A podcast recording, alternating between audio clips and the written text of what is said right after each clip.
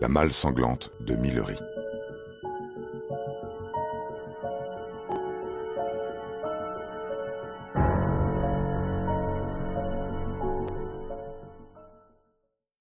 Qu'il fait bon vivre au bord du Rhône en ce mois d'août 1889.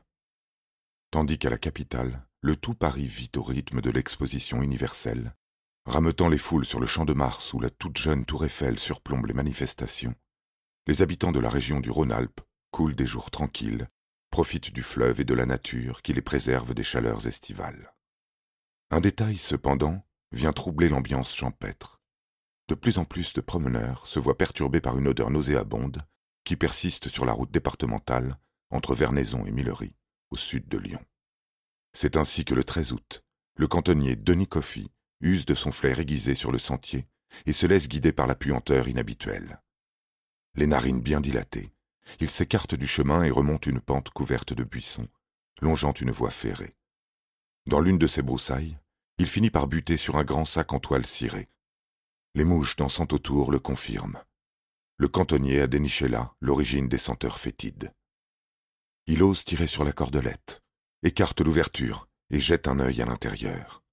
Il tombe alors nez à nez avec un macabé, nu et recroquevillé, le tout dans un état de décomposition plus qu'avancé.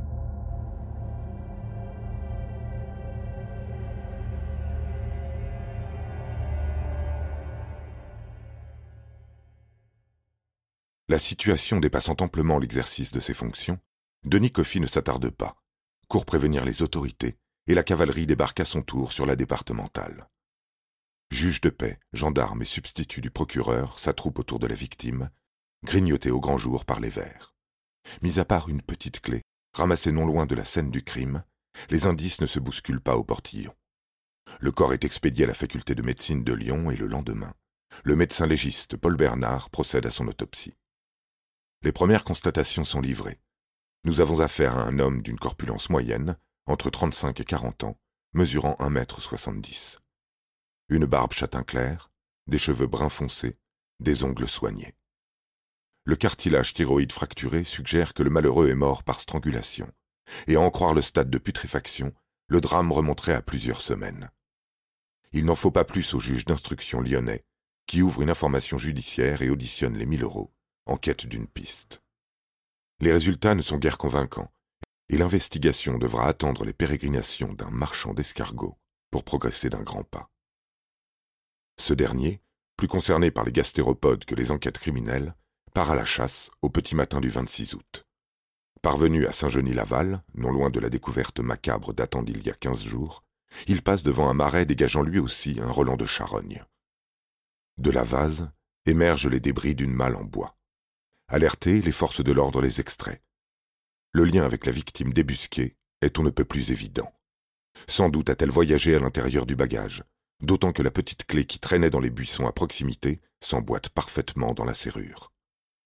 L'une des planches est de surcroît dotée d'une étiquette appartenant à la compagnie ferroviaire PLM et porte la date du 27 juillet, soit peu de temps avant l'apparition de l'odeur infecte sur les berges du Rhône. Les inspecteurs en déduisent que la malle a été transportée de Paris à Lyon, et le procureur consent à transmettre les renseignements à la capitale. Là-bas, le commissaire Marie-François Goron, chef de la sûreté parisienne, prend connaissance des éléments. Il est interpellé par la date du voyage en train. Coïncidence ou non, le 27 juillet correspond à la volatilisation soudaine d'un individu, et pas n'importe lequel. Un huissier de justice, l'un des plus craints de Paris, répondant au nom de Toussaint Augustin Gouffet.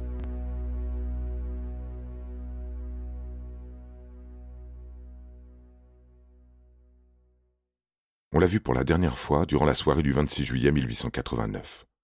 Aux alentours de 17 heures, M. Gouffet quitte son étude située au 148 rue Montmartre et fait halte au café Véron, où il a ses habitudes. Après quelques verres partagés en compagnie de connaissances, il s'éclipse discrètement. Mais personne n'est dupe. Tout le monde connaît ses mœurs légères.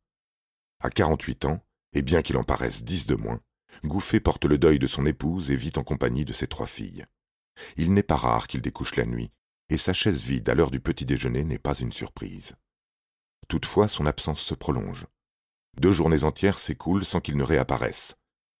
Inquiet, ses enfants préviennent son beau-frère, Louis-Marie Landry. qui s'en va signaler la disparition à la préfecture de police, au bureau dit des recherches dans l'intérêt des familles. Le commissaire Goron se charge de la déposition et songe instinctivement à un crime des plus crapuleux. Sachant qu'une étude d'huissier vaut à l'époque entre 100 et 500 000 francs, il est fort probable que quelqu'un en ait voulu à ses revenus. Deux agents de la sûreté sont envoyés au 148 rue Montmartre. 14 000 francs, étalés sur un meuble, font de l'œil à quiconque pénètre dans la pièce. Pas un sou ne manque, malgré un fait troublant rapporté par la concierge de l'immeuble. Un homme aurait fait irruption dans le cabinet le soir du 26 juillet, deux heures environ après que le notaire a été aperçu au café Véron. Sa description est sommaire, taille moyenne et silhouette trapue, comme il en existe tant. Des connaissances de Gouffet sont appréhendées, des courtiers perquisitionnés. Mais la manœuvre ne donne rien.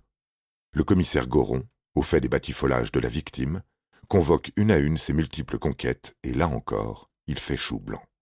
Le 31 juillet, fatalement, l'histoire s'ébruite dans une dépêche du petit journal qui rédige On s'entretient beaucoup depuis trois jours, dans le quartier de la rue Montmartre, de la disparition mystérieuse d'un huissier.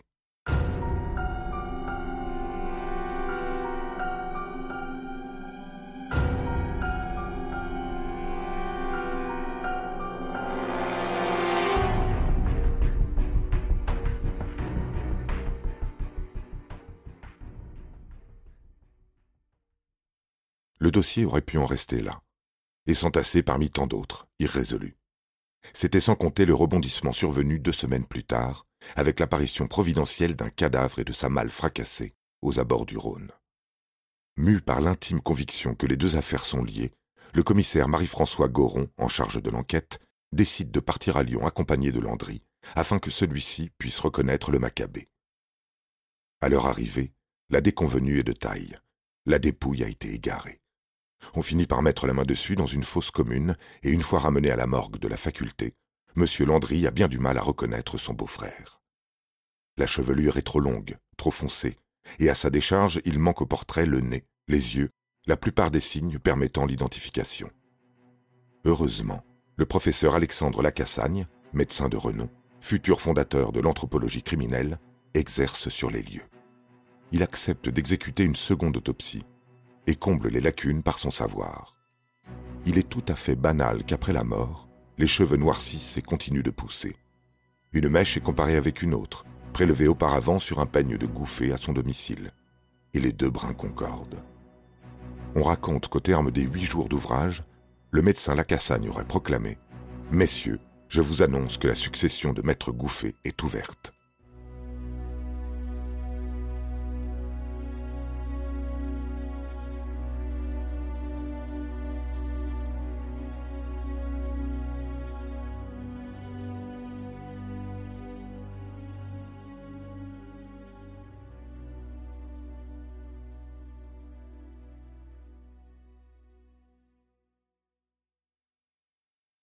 Reste à attraper le meurtrier.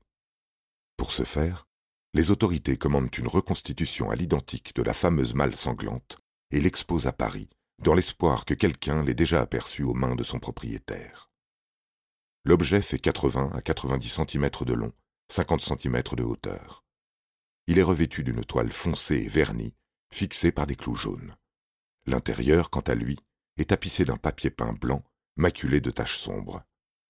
Popularisé par la presse n'hésitant pas à rire de la police de son investigation laborieuse, le facsimilé connaît un succès retentissant. En cette fin du XIXe siècle, la télévision n'existe pas dans les foyers.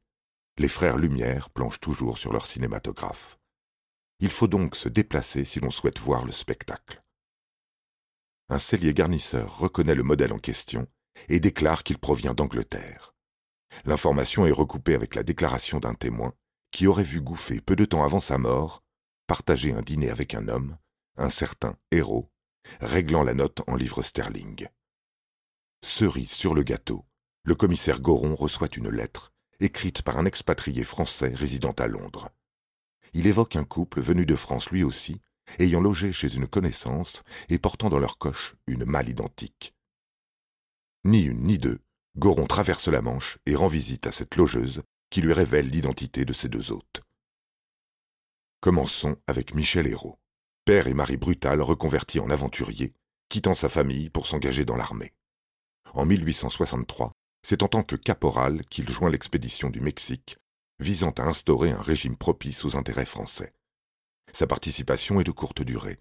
Il déserte, revient en France, puis multiplie les allers-retours aux États-Unis, tantôt distillateur, tantôt tanneur, enchaînant faillites et escroqueries véreuses, au point de traîner derrière lui une sinistre réputation de part et d'autre de l'Atlantique.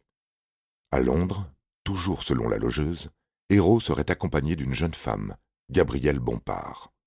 D'origine lilloise, elle tente sa chance à la capitale en 1888 et s'empêtre rapidement dans les mailles d'un filet tendu par un proxénète. Elle rencontre Hérault dans la rue.